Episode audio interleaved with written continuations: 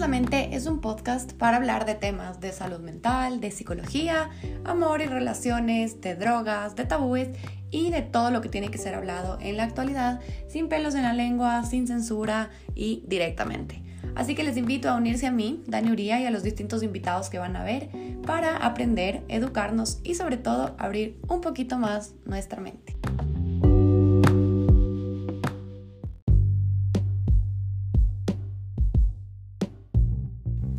Hello con todos, bienvenidos al podcast número 17, qué denso. Em, ya mismo se acaba este año, así que ha de ser el penúltimo podcast de este año, supongo. Pero bueno, eh, con todo quiero nuevamente, igual que siempre, agradecerles a todos. ¿Por qué? Porque ya vamos 30 países distintos que escuchan este podcast no son solo en Latinoamérica, sino también en Asia, sorprendentemente, en Europa y bueno, en Estados Unidos, etcétera. Así que estoy súper feliz porque hoy revisé eso en la aplicación y, me quedé muy sorprendida. Así que gracias a todos. Esto lo hago con muchísimo amor y dedicación eh, para educar a las personas más que nada y para ayudar también a la gente que necesita saber sobre, sobre estos temas. Así que me alegra un montón. Em, bueno, me presento como siempre, yo soy Dani Uría, eh, soy psicóloga clínica y máster en psicoterapia. Y bueno, hoy vamos a hablar de un tema que, bueno, ayer eh, hice una mini encuesta y las personas, eh, algunas personas me pidieron y como cincuenta y pico de personas escogieron ese tema en la encuestita que hice, que es sobre cómo confiar más en uno mismo. Entonces, dividí a este podcast en dos partes. La primera es por qué tendemos a desconfiar de nuestras habilidades, por qué tendemos a autosabotearnos, por qué, em, no sé, porque a veces somos inseguros de nosotros mismos, de nuestras capacidades, etc. Y luego vamos a hablar sobre tips y cosas que se pueden hacer para mejorar esa confidence y esa como confianza que tenemos de nosotros mismos, que es como lo más importante, ¿no? Que es como la parte em, por la que vinieron a este podcast, supongo. Así que bueno, vamos ahorita a hablar sobre qué es exactamente o qué características tienen exactamente las personas que confían en sí mismas y qué características tienen las personas que no confían en sí mismas, que les vamos a llamar eh, unas, o sea, les vamos a llamar personas que tienen inseguridades o personas inseguras, ¿ok? Entonces las personas que confían en sí mismas normalmente eh, celebran el éxito de los demás, es decir, no son envidiosas, em, tienen la mente abierta, también piensan de manera positiva, no siempre, pero logran em, pensar de manera positiva cuando hay adversidades, por ejemplo. También em, están abiertas a tomar riesgos. Em, igualmente se ríen de sus errores y pueden poner como sus errores y, las, y los problemas que han tenido atrás. Em, son decisivas. También siempre se encuentran en constante aprendizaje y crecimiento. son personas también que admiten sus errores y que admiten que se han equivocado y lo duro que ha sido. Y por último, también aceptan responsabilidades. Eh, ya vamos a hablar de todas estas características. Por otro lado, la gente insegura, la gente que tiende a no confiar en sí misma, tiende a ser muy judgy, o sea, tiende a juzgar mucho a las otras personas y tiende a tener envidia de los logros o de em, las cosas, logros, situaciones, eventos, etcétera, de las demás personas. Eh, son personas que tienden a tener la mente bastante cerrada y se quedan siempre en el mismo mindset. Son pesimistas, siempre piensan que lo peor va a pasar automáticamente. Tienen mucho miedo al cambio. Esto quiere decir que em, no les gusta como adaptarse a, los, a las nuevas em, a las nuevas oportunidades solo no les gusta cambiar su zona de confort. Em, no les gusta mostrar sus debilidades, es decir, no pueden reconocer ni les gusta enseñar sus debilidades. Em, muchas veces son personas que actúan como si supieran todo. Entonces es la típica que tienes alguna discusión de... a mí una vez me pasó, tenía una discusión de drogas y de adicciones, que es como en lo que yo me he especializado. No pienso que soy experta, pero sí como que con personas que no han estudiado psicología o adicciones o drogas pienso que tal vez sí tengo un poco más de experiencia y, bueno, había una, un chico que me empezó a decir como, ¿tú qué sabes? Así, yo como, o sea, eh, en eso me especialicé. Me decían, no, es que tal droga es de esto y esto de aquí y el otro y el otro. Y yo era como, ok. Entonces son, son personas que tienden a pensar que saben todo de todos los temas y tienden mucho a no educarse eh, más allá de lo que han escuchado en un post o han visto como en algún lugar o han escuchado en alguna, eh, de alguna persona. Eh, de ahí son personas que también tienen muchas excusas sobre, ah, es que no pude por esto, es que el otro, es que el otro, es que el otro. Y por último, culpan a los demás. Son personas que tienden a culpar a los demás sobre sus errores o sobre lo que, lo que les ha pasado, ¿ya? Entonces son gente que, por ejemplo, no les va bien en algo y es como que es que es culpa de esta persona, es culpa de esta institución, es que yo, pobrecita, pobrecito, yo no puedo, y bueno, etc. Entonces ahora vamos a hablar sobre las razones. ¿Por qué tendemos a... ¿Por qué tendemos a ser inseguros? ¿Por qué tendemos a no confiar en nuestras habilidades? Y también un disclaimer aquí, todas las personas hemos pasado por momentos eh, o etapas de nuestra vida donde hemos sido más confiados o más inseguras o más eh, inseguros, pero cuando ya se vuelve algo constante y se vuelven creencias como establecidas en nuestra mente, ahí es donde todo empieza como a, a irse para abajo, porque nuestra vida va dictaminada mucho de lo que creemos de nosotros mismos. Entonces, razones, vamos a ver una por una. La primera es porque nos comparamos con los demás. Entonces, ¿qué pasa? Cuando nos comparamos con los demás, eh, tendemos a ver los éxitos de los otros, que por ejemplo, ya lograron tal trabajo, ya tienen tal dinero, ya tienen tal sueldo, em, ya están en una relación, ya se casaron, tienen tal casa, eh, lograron esto, que el otro y bla, bla, bla, bla. Y ¿Qué pasa? Tendemos a vernos a nosotros como yo no, yo no tengo eso, no tengo, no tengo. Entonces lo vemos desde un lado de carencia, como que esto me falta y este otro tampoco tengo. Y tendemos mucho a evitar ver también el sacrificio que ha hecho la otra persona para llegar a eso. Algo importante de también compararnos con los demás es que la comparación con los demás puede servir, ¿no? Eh, de cierta forma para querer perseguir ciertas ambiciones, ciertos sueños, ciertos objetivos. Pero cuando lo usamos desde la envidia o desde el a mí me falta esto y desde la carencia, ahí es donde se vuelve un problema. Entonces, ¿qué es lo importante dentro de el compararse con los demás? Primero entender que cuando nos comparamos con los demás es porque estamos viendo una imagen eh, falsa de lo que es la otra persona. Entonces aquí entra mucho el tema de las redes sociales. Muchas personas se comparan con los demás ahora eh, más que hace un par de años. Eh, igual, según muchas investigaciones, las personas tienden a tener más ansiedad y depresión por esto, por las comparaciones que ahora son tan fáciles de hacer por redes. Entonces, yo qué sé, tú estás en tu casa un sábado, botado en la cama y ves que muchas personas están escalando montañas, ves que otras personas están en, en Miami de shopping o en Europa y cosas así. Y obviamente te vas a sentir como, ay, miércoles, o sea, estoy en mi cama botada y haciendo nada. Pero eso no significa que seas menos. Entonces, el problema de la exposición tan constante a las redes es que nos tienen todo el tiempo mostrándonos las vidas increíbles que tienen todas las personas, incluyéndonos nosotros. O sea, yo, por ejemplo, pensaba y decía como que en muchos de los viajes que he hecho en mi vida, se sube obviamente las fotos, los stories de los momentos increíbles, pero obviamente se evita subir el me quedé del vuelo o ya me quedé sin plata o, estoy hecho pedazos del estómago o me dio alergia a tal cosa. Estas son, estos son ejemplos 100% reales de mi vida.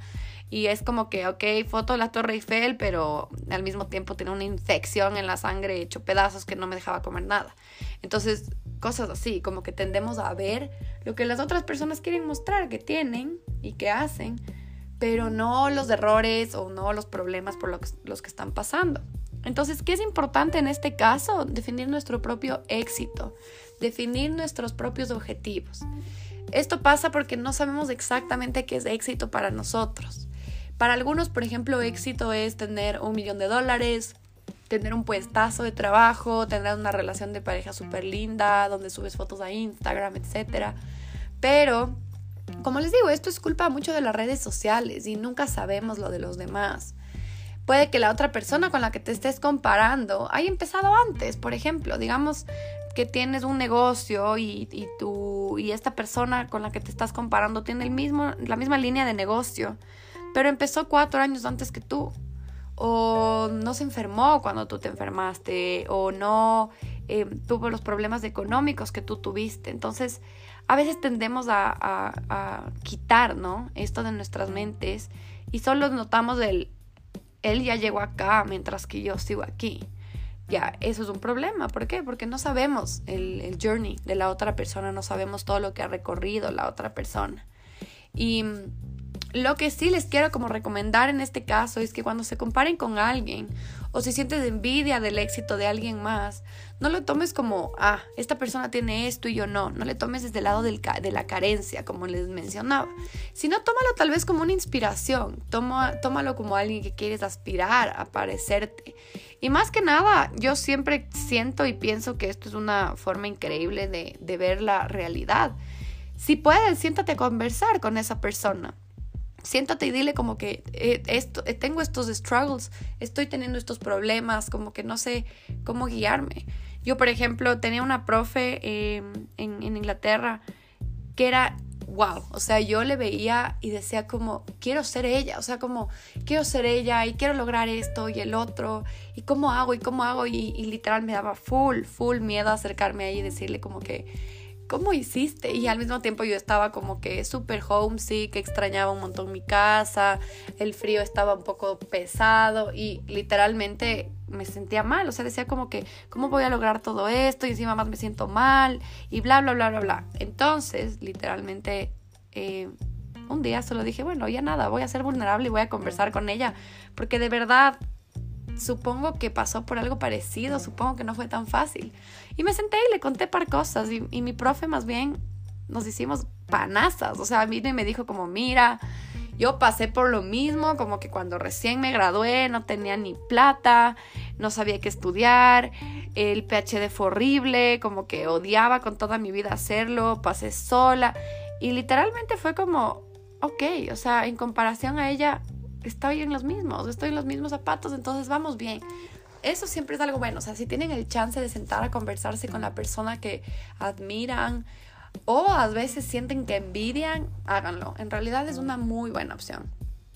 Otra razón por la que nos tendemos a sentir sin confianza es que nos rodeamos de personas que no nos ayudan en nada. O sea, por ejemplo, amigos o amigas que dicen como que, oye, eh, no sé, como que estás segura que quieres hacer esto como que con tu vida, estás segura que te quieres abrir este negocio, estás seguro que vas a estudiar esa profesión, como que no deberías, o sea, tal vez no te va a dar de comer, tal vez no es muy buena, etcétera.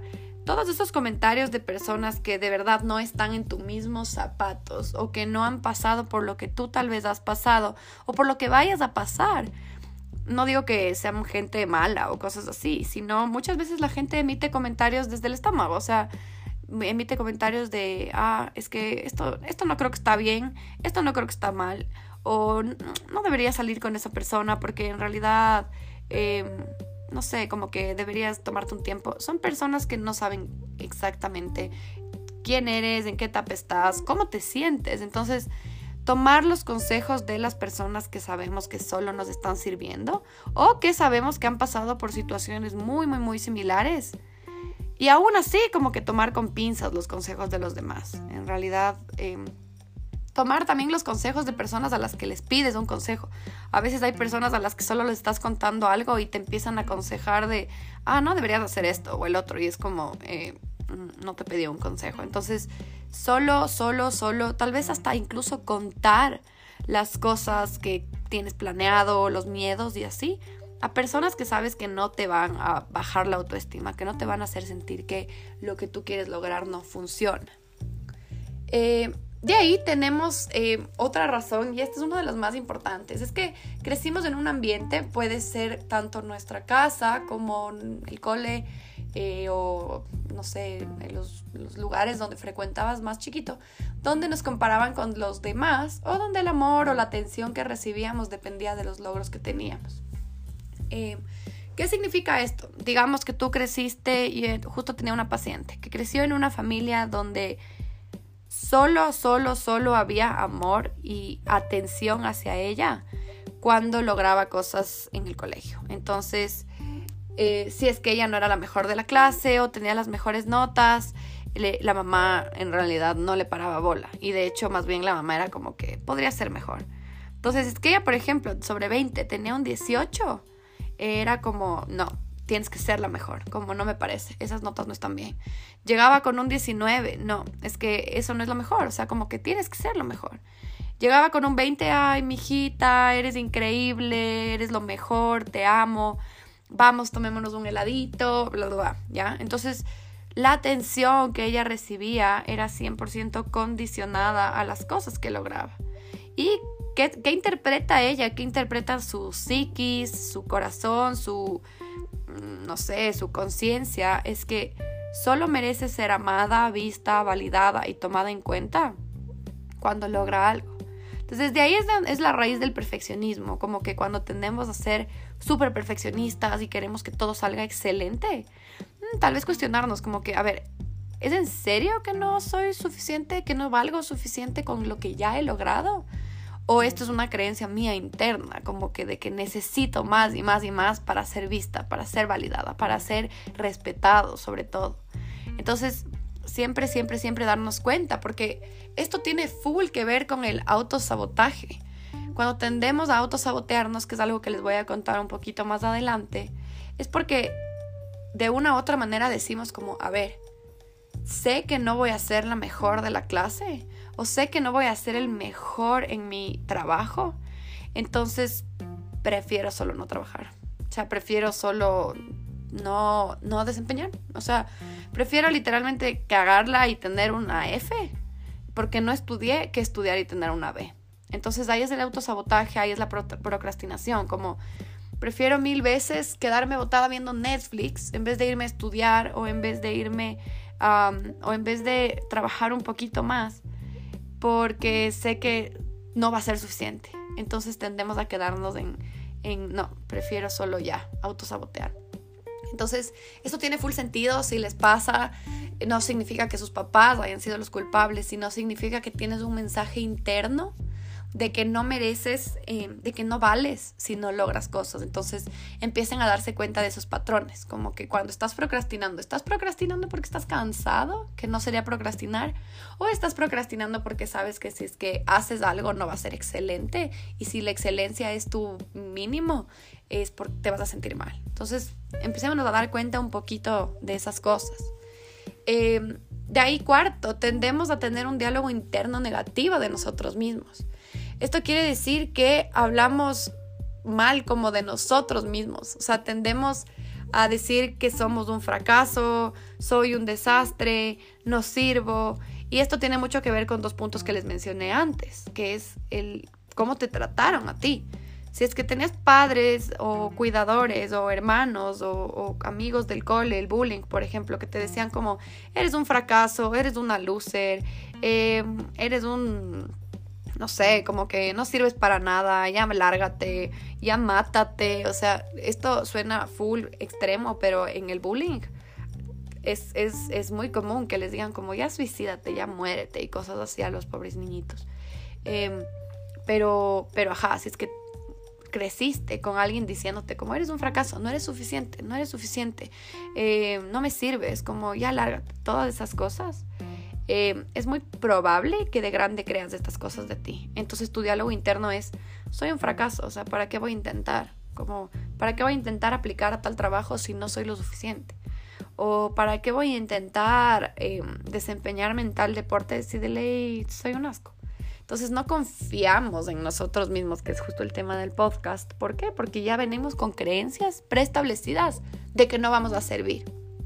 Entonces, eh, esto significa que también, eh, eh, perdón, esto de aquí también tiene que ver con compararnos con los demás, porque es como, es que yo soy un fracaso mientras que mi amiga ya logró esto.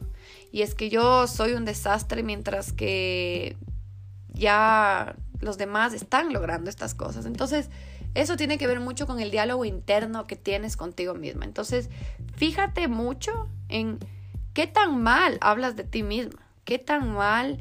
Em, te criticas a ti mismo? O sea, ¿qué tan mal em, te tratas a ti mismo? Tu diálogo interno tiene que ser más positivo. No tiene que ser siempre de eres hermosa, eres lo mejor, eres lo más increíble que hay en este, este, en este mundo. No, tampoco, porque eso ya es, eso ya se va hacia los, las cosas medios de esas de manifestations y cosas así.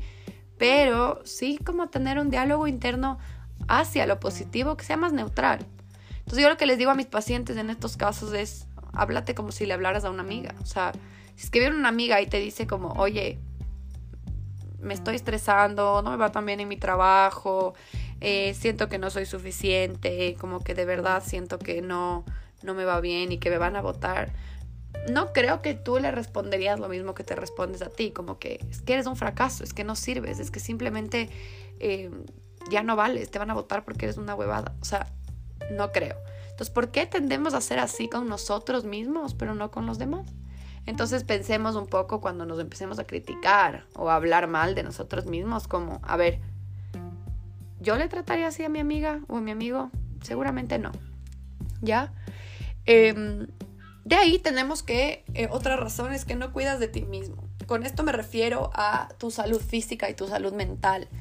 Todo tiene que ver con cómo tú te tratas a ti. Self-care, autocuidado si comes pésimo, te pasas acostado, botado, em, no quieres hacer nada, em, sabes que estás con problemas de salud mental y no buscas ayuda, tiendes a tratarte mal a ti mismo y esto quiere decir hablas mal de ti, hablas mal de otras personas, envidias a la gente, em, no haces ejercicio, te pasas eh, botado en la cama comiendo, etcétera es obvio que vas a tener un diálogo interno negativo. ¿Por qué? Porque te vas a sentir muy, muy culpable por no hacer nada y todo. Entonces, la pobre salud física y la pobre salud mental influye mucho en cómo te sientes, influye en todo cómo te sientes. Entonces, cuidarnos, cuidarnos un poco a nosotros mismos, cada día más, cada día más, alimentarse mejor, hablarnos lindo, eh, ir a terapia si necesitamos, ir al gimnasio, em, hacer ejercicio, tomar cosas saludables, em, no tener comportamientos donde nos lastimamos a nosotros mismos como emborracharse todo el tiempo, fumar todo el tiempo, drogarnos, hacernos daño, cortarnos, etc. O sea, todo esto tiene que ver con nuestra salud física y cómo influye en nuestra salud mental. Y por último, como les contaba hace un rato, te autosaboteas eh, constantemente. Entonces esto significa que nosotros somos nuestras creencias. Esto significa que lo que tú creas de ti, de tu mundo, se va a internalizar, como les dije antes. Entonces no te sientes merecedor de éxitos, de una relación, de una buena persona, de un buen trabajo, porque tú piensas que simplemente no vales lo suficiente.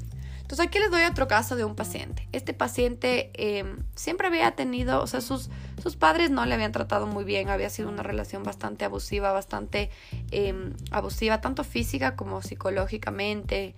Siempre le decían que los problemas de la familia eran su culpa, que él era el culpable de que su mamá tenga depresión, de que él era el culpable de que su papá no tenga dinero. Entonces, él obviamente creció sintiendo esto. Entonces, tuvo relaciones con chicas que repetían estos patrones, que le decían, eres un asco, como que no sirves, no logras nada. Y luego cuando finalmente llegó una chica muy buena a su vida, en terapia hablábamos de esto y me decía como, no le merezco, o sea, no me siento merecedor de ella, ella es increíble, es, es, es wow y, y yo soy un asco, o sea, como que yo no sirvo, yo soy eh, no tengo plata, yo no, no, yo le decía como que te estás autosaboteando, porque él me decía como solo le voy a terminar, le voy a terminar y le voy a decir que se busque alguien mejor o me voy a portar pésimo para que ella me corte. Entonces eso es autosabotearse. ¿Por qué? Porque él no se creía merecedor de esa buena suerte, de esa relación linda, de esa relación buena. Entonces, literalmente, eh, entendió el origen de su autosabotaje, entendió que él sí merecía todas esas cosas, sino que él era víctima de su crianza, víctima de las relaciones que tuvo y que se merecía una persona buena en su vida. Entonces, démonos cuenta cuando nos autosaboteamos. Igual tenía una amiga que me decía como, yo no siento que estoy siendo buena en mi trabajo, o sea, de verdad, siento que no sirvo y como que siento que de verdad yo no, no, no puedo, o sea, como que no puedo y que las personas de ley me van a ver como que soy inservible.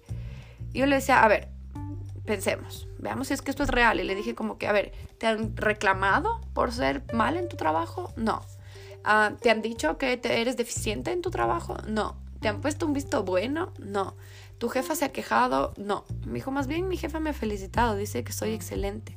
Le decía, ok, entonces, o sea, porque ella me decía, voy a renunciar, o sea, voy a renunciar al trabajo porque de verdad siento que no funciona. Y era como, estás autosaboteándote, como que si te das cuenta que eso es autosabotearse, toda la evidencia apunta a que eres buena, como que la única que piensa que no eres buena eres tú. Y el renunciar va a ser autosabotearte un trabajo en el que te va bien y en el que eres exitosa por tus propias creencias de que no te va bien. Entonces, fijémonos un montón, como que mm, esto es porque de verdad no sirvo, porque de verdad soy mala para esto, o es porque yo me estoy autosaboteando. O el renunciar a esta relación, a este trabajo, a esta oportunidad, es porque me estoy autosaboteando, más no porque en serio no soy suficiente. ¿Ya? Em, volviendo un poco igual a la comparación con los demás. Cuando nos comparamos con las demás personas, tendemos a enfocarnos en solo lo que la otra persona está haciendo y nos olvidamos en lo que nosotros nos hemos logrado. Entonces, otra razón es que nosotros nos enfocamos mucho en el mundo externo. Nos enfocamos mucho en todo lo que está fuera de nosotros, más no en nuestro mundo interno. Por ejemplo, les doy un caso mío.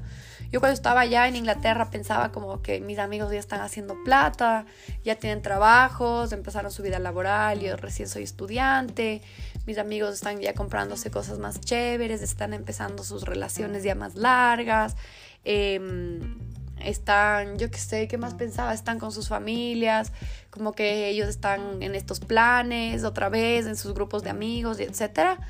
Eh, se compran cosas chéveres, están viviendo solos, etcétera, sin pensar que yo estaba allá, tenía una beca, igual vivía sola, estaba en una ciudad increíble, en una maestría increíble, tenía un trabajo allá con una profe increíble, em, daba clases a los chiquitos, o sea, y lo único que pensaba, esto es lo que me falta, como que lo único que pensaba era enfocarme en todas las cosas que me faltaban y no en las cosas que yo ya estaba teniendo. Entonces una vez tuve una conversación de ensasa con una amiga y yo le decía como, cierto, o sea, yo me estoy enfocando en todo lo que envidio o todo lo que me falta de las personas que se quedaron en Quito pero seguramente hay personas que me ven y dicen como, wow, o sea, yo quiero eso. Entonces fue como, fue, fue un, un, quiebre, un punto de quiebre, que fue como, estoy tan enfocada en lo externo y no enfocada en lo que yo he logrado, en las cosas que yo he cumplido, en las cosas que yo he ganado. Entonces empecé un poquito a cambiar el mindset, que fue justo un post que puse ayer de a veces cuando uno tiene malos momentos, malas semanas, malos días, tiende a enfocarse en las cosas que están mal y no en las cosas que... estoy un poco ronca, y no en las cosas que han ido bien y que le han salido bien en su vida. Entonces tenemos que empezar a darnos cuenta de qué logros he tenido, como que qué cosas he, he llegado a hacer. Y por último, dentro de las razones es que tendemos a tener, eh, nuestro ego tiende a ser más grande a nuestro propósito.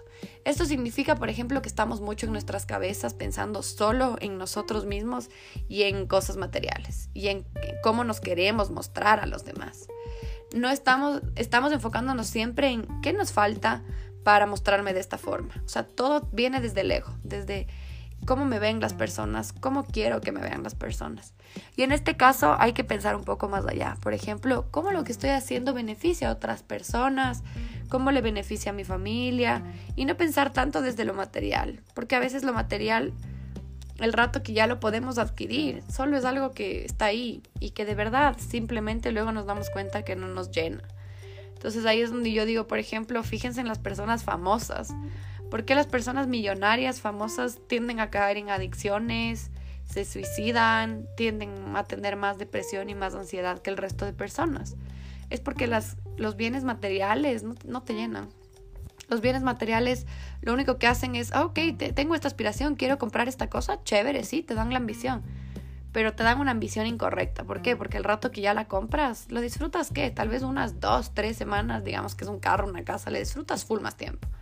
Como que a la emoción del momento de, oh, adquirí esto, wow, ahora puedo mostrarme de esta forma. pero hasta ahí quedó. Como que, ¿qué pasa si estás sola, si estás solo? Ya tener el, la cartera Louis Vuitton no, no te sirve para sentirte más acompañado. Entonces, el ego, el ego muchas veces es el que nos hace querer tener ciertas ambiciones, pero por las razones incorrectas. Entonces ahí cuestionémonos como, ¿son los objetivos que tengo desde el ego o desde el corazón? O sea, desde el corazón y la ambición correcta. Y bueno, ahora les voy a hablar sobre cómo mejorar tu confianza y tu autoestima. Y les voy a dar ocho tips eh, para hacerlo. Entonces, la primera es fake it until you make it. Te le hayan escuchado esa y es obviamente fingir hasta que te salga. Sí, obviamente es importante saber qué es exactamente lo que estás haciendo. O sea, no es que eres un doctor y vas a fingir que sabes y luego le matas a alguien. Obviamente no, igual como psicólogos tienes que saber. Pero siempre hay una primera vez. O sea, nadie empieza siendo profesional, nadie. Me acuerdo cuando tuve mi primera sesión de terapia con un paciente real, me moría del miedo, pero obviamente no podía tener esa ansiedad al frente del paciente. Entonces era como fake it until you make it. O sea, muéstrate como que sabes. Y de verdad, al mostrarte que sabes, vas adquiriendo ciertas em, habilidades, vas educándote y también el fake it until you make it hace que quieras aprender más, hace que quieras aprender algo nuevo para poder, para que ese fake it ya no sea fake it, que sea algo que lograste. Eh, en segundo lugar, fíjate en las cosas que has logrado, como les digo, entrénale a tu cerebro a acordarse de tus éxitos, a no acordarse en qué me falta, qué no tengo, cómo están los otros, que es muy fácil, ¿no? Por todo lo que vemos todos los días en redes, sino acuérdate de las cosas que has logrado, de todos tus avances, de todas las cosas buenas que te han pasado, todas las personas buenas que se te cruzan en tu vida, y vas a ver cómo todo solo va avanzando, como si tienes un mindset de... Em, oh, me siento feliz, o sea, como que he logrado esto, el otro, me faltan estas cosas, pero ya logré esto, como que voy bien. Es más, es más lindo de que pensar el, mm, no tengo esto, qué miserable soy. De ahí en tercer lugar tenemos, no pidas opiniones de las personas que no saben por lo que estás pasando. Y como les digo, solo pide consejo a los amigos o profesionales que saben exactamente lo que es estar en tus zapatos. Si no, no lo hagas. En cuarto lugar es toma responsabilidad. Acuérdate que siempre va a haber imprevistos. Nunca, nunca, nunca las cosas van a salir 100% bien. Nunca. Y que estos imprevistos también a ti te van a formar y también tienes que responsabilizarte de que estos imprevistos muchas veces van a ser tu culpa. Y muchas veces van a ser errores que cometes y esto no significa que seas una tontera, que seas un fracaso, sino que simplemente te falta aprender un poco más y que esto es algo bueno. ¿Por qué? Porque estás entendiendo que necesitas educarte en cierta área, que necesitas mejorar en ciertas cosas, pero esto no significa que seas una, una tontera. Por ejemplo, yo tenía una paciente que venía, que tenía adicciones, tenía unas adicciones pesadas y tenía obviamente todos los problemas que tienen, las, que tienen las personas con adicciones. No tenía trabajo, consumo de drogas, la familia no le apoyaba, no tenía dinero, no tenía pareja, etc. Entonces venía y se quejaba, se quejaba, se quejaba, se quejaba, que obviamente es, es muy normal, muy natural en una sesión terapéutica, pero al mismo tiempo me decía, ¿qué hago? ¿Qué hago? ¿Qué hago? Y yo era como, a ver, primero hay que responsabilizarnos de lo que de verdad hay cosas que son tu culpa, hay cosas que no son tu culpa, pero hay cosas que sí son tu culpa y tienes que responsabilizarte y mejorar estos hábitos. Y obviamente esto es algo que no le encantaba porque en realidad si vas a terapia es a escuchar incomodidades y a escuchar ciertas cosas que tal vez no quieres saber, pero que te toca responsabilizarte. Entonces, ¿qué pasaba? Llega, empezó a llegar más tarde, no pagaba las sesiones, llega, no llegaba o me, me posponía las sesiones, me decía que no, que no le parece, se enojaba entonces era como que, ok, o sea, si no estás lista para responsabilizarte de tus errores, no, no vas a mejorar. Entonces siempre tomar responsabilidad de lo que nosotros también, de cómo nuestro papel ha sido en, en el error que hemos cometido, está bien, es parte de aprender y es parte de mejorar. Siempre todas las personas que han logrado éxito se han equivocado.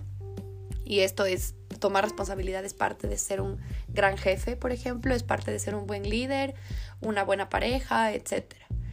En quinto lugar tenemos en enfócate en todo lo que tú puedes controlar, no en lo que no puedes controlar.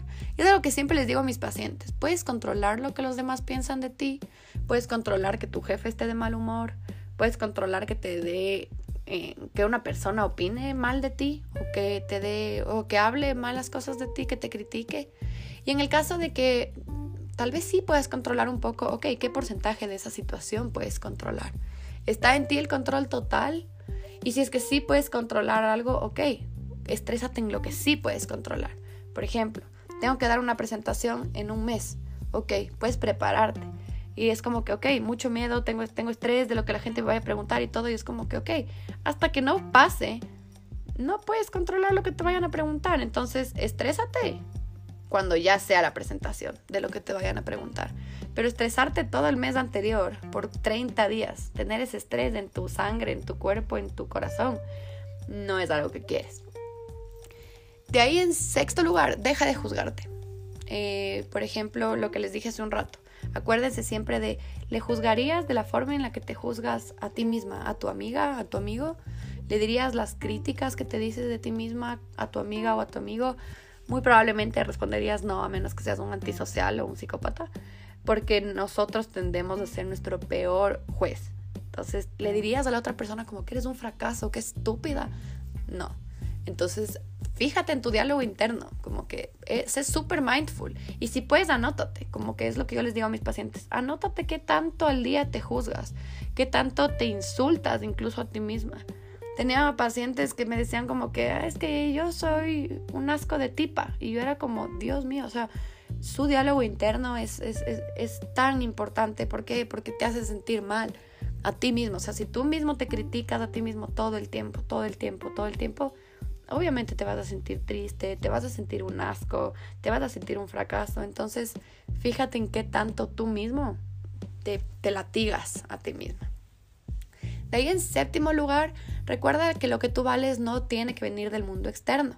Es decir, si es que alguien te da un cumplido o una súper buena retroalimentación, chéverazo, o sea, increíble. Celébralo, acéptalo y sigue tu valor no depende de lo que una persona te diga. O sea, tu valor no depende de que alguien te diga como, wow, eres tan buena, yo qué sé, novia, eres tan buen trabajador. Es una retroalimentación y hermoso que te retroalimenten de esa forma. Pero tú, tú, tu pensamiento, tu creencia interna tiene que venir de lo que tú pienses de ti. Entonces, si es que alguien te dice como que eres, eres pésimo en esto, obviamente que eso no determine y que eso no predetermine que sigas haciendo o no una cosa que sí te gusta hacer o una cosa que quieres lograr. Mm, tiene que venir internamente, como les digo. Y si no, lo que tú vales y lo que tú interpretas que vales es condicionado de, las, de lo que tú has hecho. Y por último, racionaliza tus dudas sobre ti mismo. Piensa, a ver, ¿esto que estoy pensando en mí es real? ¿Qué evidencia tengo de que soy un fracaso? ¿Qué evidencia tengo de que me van a votar de mi trabajo? ¿Cómo sé que lo que la gente piensa de mí es que soy un asco, que soy un fracaso, que soy un inservible? ¿Qué evidencia tengo de que no les caigo bien a mi grupo de amigos o a los de mi trabajo? ¿Cómo sé que mi vida es un desastre? O sea, ¿qué cosas en mi vida me están demostrando que soy un pobre loser o cosas así? Y si logras identificarlo, identifica qué situaciones te están activando, qué persona, qué evento, qué situación te hace sentirte como un fracaso e intenta no evitarla, sino racionalizarla. Porque si la evitas luego cuando te expongas a esa situación va a ser el doble de duro. Sino más bien racionaliza como que, a ver, esta situación me activa. ¿Por qué? Porque yo tengo tiendo a, a tener miedo a que la gente me juzgue y me califique. Pero esto no significa que yo sea un asco o que sea pésimo, sino esto significa que tengo que enfocarme un poquito más y darme un poquito más de compasión y de no juzgarme a mí mismo en este tipo de situaciones. Es decir, sé mucho más mindful sobre qué situaciones o eventos te activan. Y bueno, eso es por hoy. Espero que les haya gustado, espero que les haya servido.